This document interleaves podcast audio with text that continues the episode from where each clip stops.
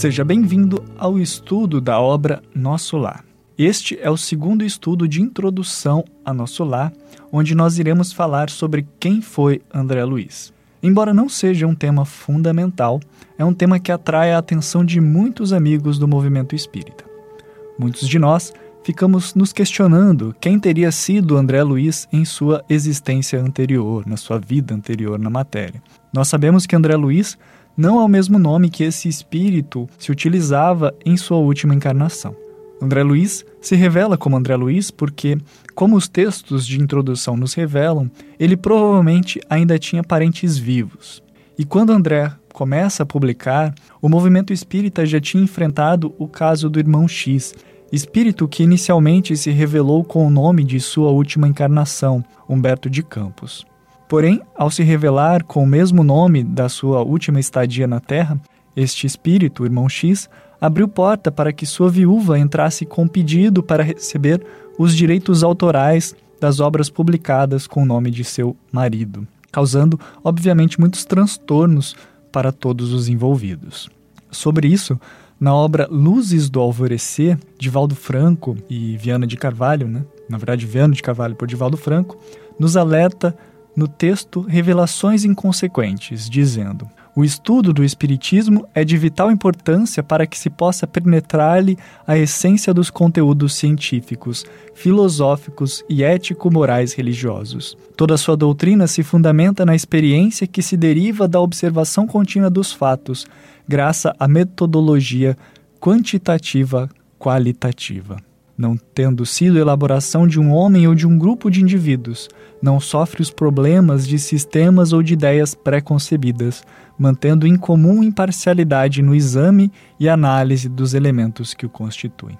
Como o texto nos diz, o Espiritismo não é uma doutrina material feita pelos homens que estão aqui encarnados, mas sim organizada por Kardec por meio de análise meticulosa das diversas comunicações recebidas do plano espiritual.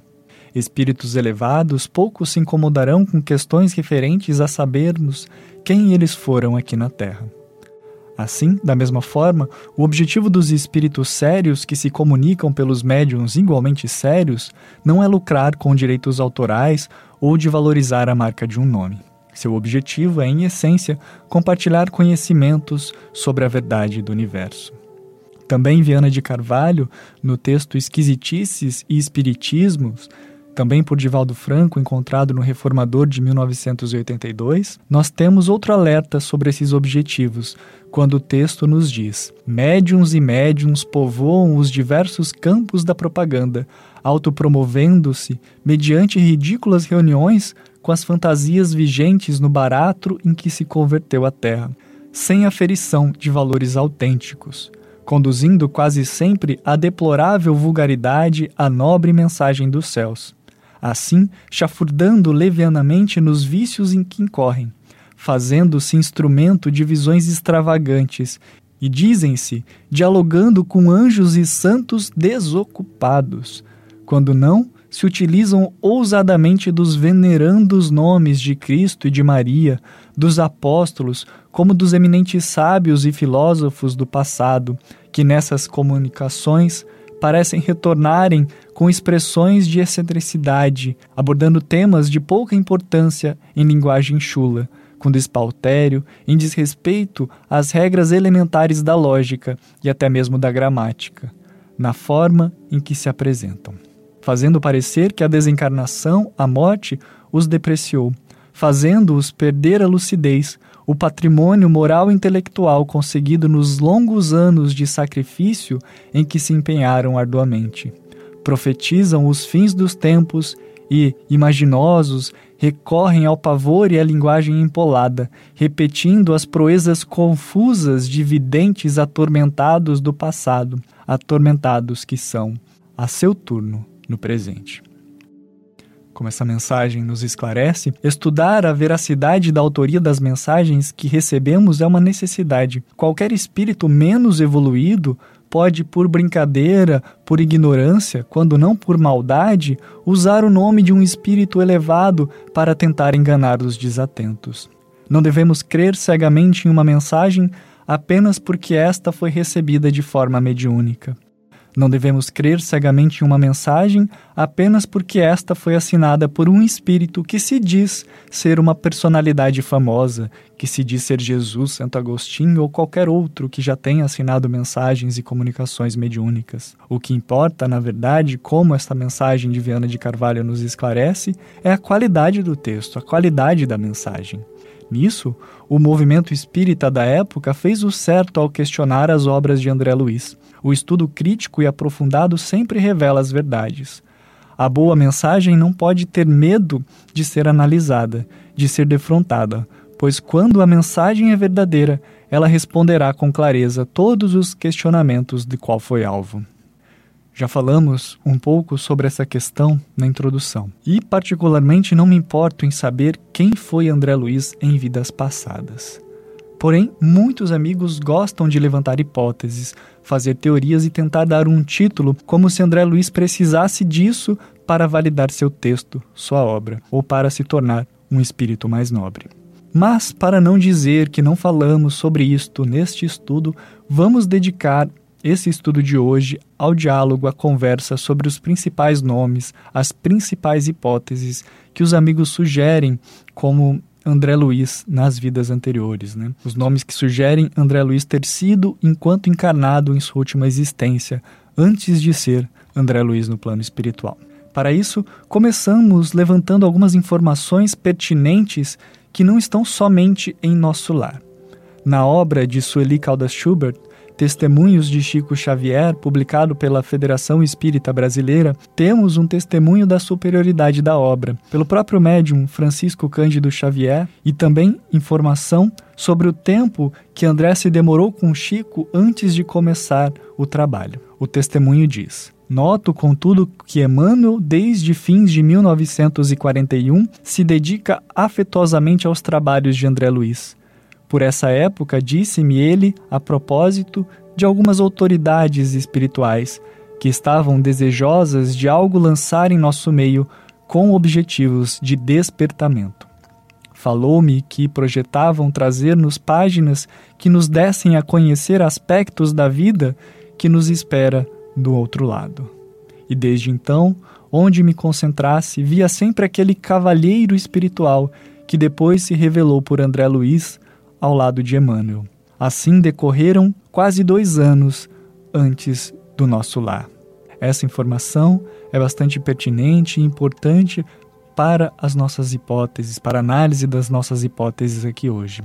Já em 1941, André Luiz se aproximava de Chico Xavier. Passou dois anos antes de iniciar o trabalho de Nosso Lar, que veio a ser publicado somente em 1944 tomando assim, de certa forma, três anos de aproximação e de trabalho com Chico. No mesmo livro, Testemunhos de Chico Xavier, neste mesmo livro, outra informação importante nos é apresentada. Chico Xavier diz ter conversado com André sobre o período do Segundo Império, o que nos sugere que André Luiz seria da época do Segundo Império, período que foi de 1849 até 1889. Então vamos analisar as três principais propostas de identidade de André Luiz: Carlos Chagas, Oswaldo Cruz e Dr. Faustino Exposel. E adicionaremos nesse debate as informações do livro Testemunho, os dois anos de aproximação de André Luiz, mais um ano de trabalho com Chico Xavier o fato dele conhecer bem o período do Segundo Império e provavelmente ter vivido neste período, as informações que nós já sabemos, nós já colhemos do livro Nosso Lar, principalmente dos dados que nos dizem que André passou oito anos no umbral, passou também longo tempo sendo atendido em nosso lar e pelo menos um ano de trabalho nas câmeras, também em nosso lar, antes de se aproximar e passar os dois anos e mais um ano de trabalho com Chico Xavier antes da publicação de nosso lar. Então vamos começar analisando esses nomes, começando por Carlos Chagas. Carlos Chagas nasceu em 1879 e o Segundo Império se encerrou em 1889. Se André Luiz fosse Carlos Chagas, teria no máximo 10 anos quando o Segundo Império acabou. Assim, nós podemos questionar como ele iria contar histórias sobre o Segundo Império, sendo que teria vivido tão pouco nesse período, sendo a maior parte na infância? Fora que não dá para ser médico, casar-se, ter filhos, desencarnar, passar mais de oito anos no umbral, se recuperar, se preparar e passar quase dois anos conversando com Chico Xavier antes de transmitir a obra Nosso Lar. É pouco tempo, não acham? Mas voltaremos a essa conta logo mais. Seguindo, a segunda hipótese seria que André Luiz foi Oswaldo Cruz. Oswaldo Cruz nasceu em 1872 e a República começou em 1889. Oswaldo Cruz, então, tinha 17 anos no final do Segundo Império. Seria ele, então, André Luiz? É a mesma explicação para Carlos Chagas. O tempo para ter construído família e se tornado médico quase que anula essa possibilidade. Além disso, André Luiz, em vida, fora filho de um comerciante, enquanto que Oswaldo Cruz, como conhecemos, era filho de Bento Gonçalves Cruz, médico veterano da Guerra do Paraguai. É então pouco provável que Oswaldo Cruz tenha sido André Luiz pelo seu núcleo familiar.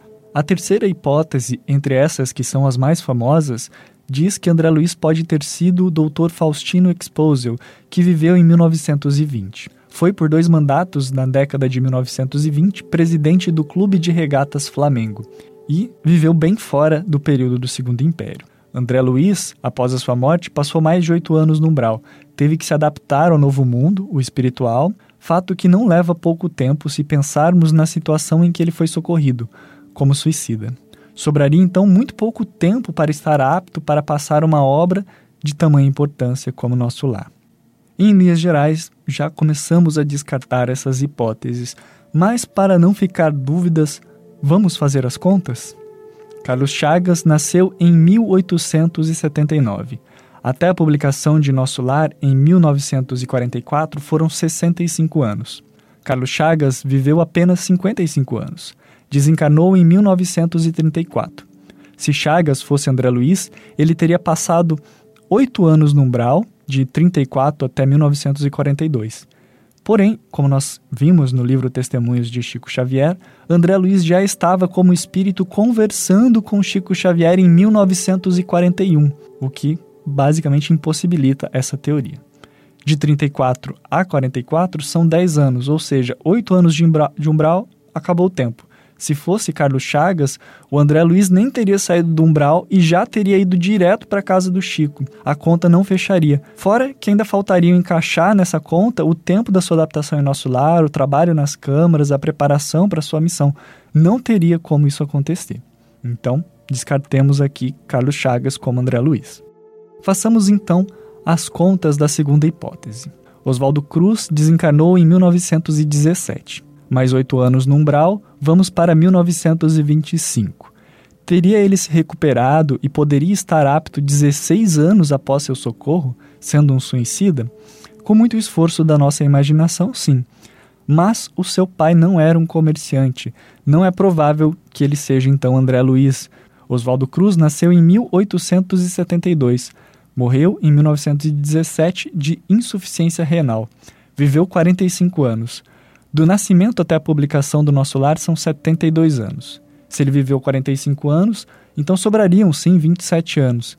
Se fosse André Luiz, passaria mais de 8 anos no umbral, o que fariam sobrar 19 anos. Passaria um tempo hospitalizado, trabalharia nas câmeras. Então, sim, é possível que em 17 anos pudesse estar apto para estar com Chico na obra Nosso Lar. Mas, mesmo que venhamos a considerar que não temos a verdade exata sobre o núcleo familiar de André Luiz aqui na Terra, há indícios de que Oswaldo Cruz não poderia ter sido André Luiz por outras questões. André Luiz era clínico geral, enquanto Oswaldo Cruz exerceu funções públicas, um político da saúde. E na descrição do livro, André Luiz era um médico comum da época em que viveu, como uma vida social de um cidadão respeitável, mas não engajado politicamente. Além disso, e aqui é o mais importante, no livro Brasil, Coração do Mundo, Pátria do Evangelho, o espírito Humberto de Campos nos revela que uma das encarnações de Oswaldo Cruz foi como uma personalidade da história do Brasil, Estácio de Sá. E ele diz assim: Estácio de Sá reúne-se às falanges invisíveis encarregadas de cooperar no progresso daqueles sítios, sob as vistas amorosas do desvelado patrono da cidade desdobra-se em dedicação a favor do seu progresso entre os núcleos florescentes. Muitas vezes voltou Estácio a se corporificar na pátria do Evangelho para viver na paisagem predileta dos seus olhos.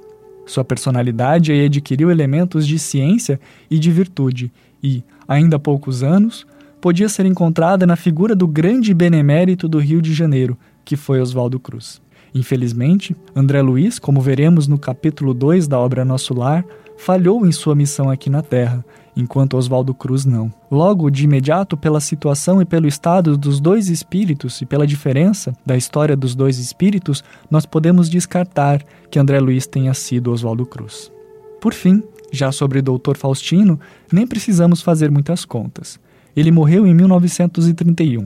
Mais de oito anos no umbral, vai para pouco mais de 1939.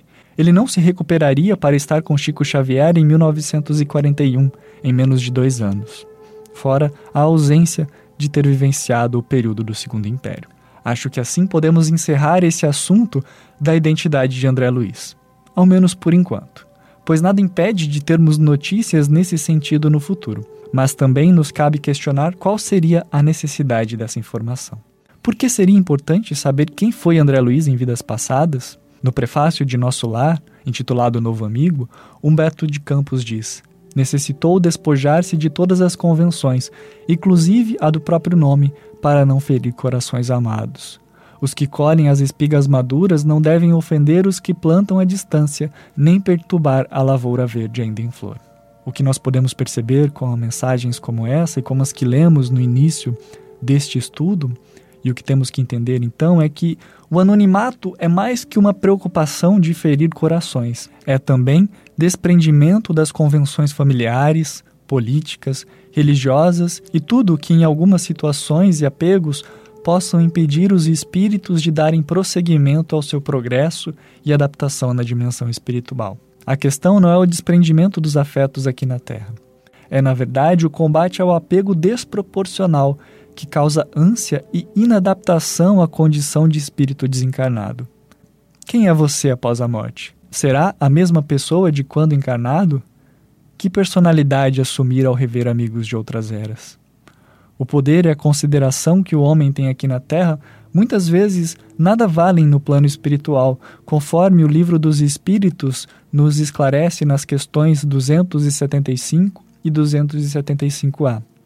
Allan Kardec questiona: o poder e a consideração de que um homem gozou na terra lhe dão supremacia no mundo dos espíritos? E a resposta dos espíritos é a seguinte: não, pois que os pequenos serão elevados e os grandes rebaixados. Lê os Salmos.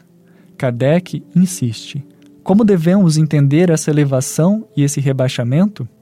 No que então os espíritos esclarecem. Não sabes que os espíritos são de diferentes ordens, conforme seus méritos? Pois bem, o maior na terra pode pertencer à última categoria entre os espíritos, ao passo que o seu servo pode estar na primeira. Compreende isto? Não disse Jesus: aquele que se humilhar será exaltado e aquele que se exaltar será humilhado? Enfim, o que podemos refletir sobre essas questões referentes à identidade de André Luiz é que nem todos os espíritos que se comunicam foram missionários que venceram em tempos passados. Nem todos os espíritos que se comunicam foram personalidades importantes e reconhecidas pela história. André Luiz é um desses casos. Sua vida na Terra é como a de nós muitos, que não estamos nos livros de histórias. E de fato, mesmo que estivesse, pouco valeria, pois o que importa é a mensagem que ele nos traz. E é essa a mensagem que iremos estudar. Como sempre, convido você a deixar o seu comentário, suas reflexões sobre este estudo, sempre de maneira saudável, sem criar atritos, buscando acrescentar ao nosso debate. Por hoje é só, um abraço fraterno e até a próxima. Até lá, tchau, tchau.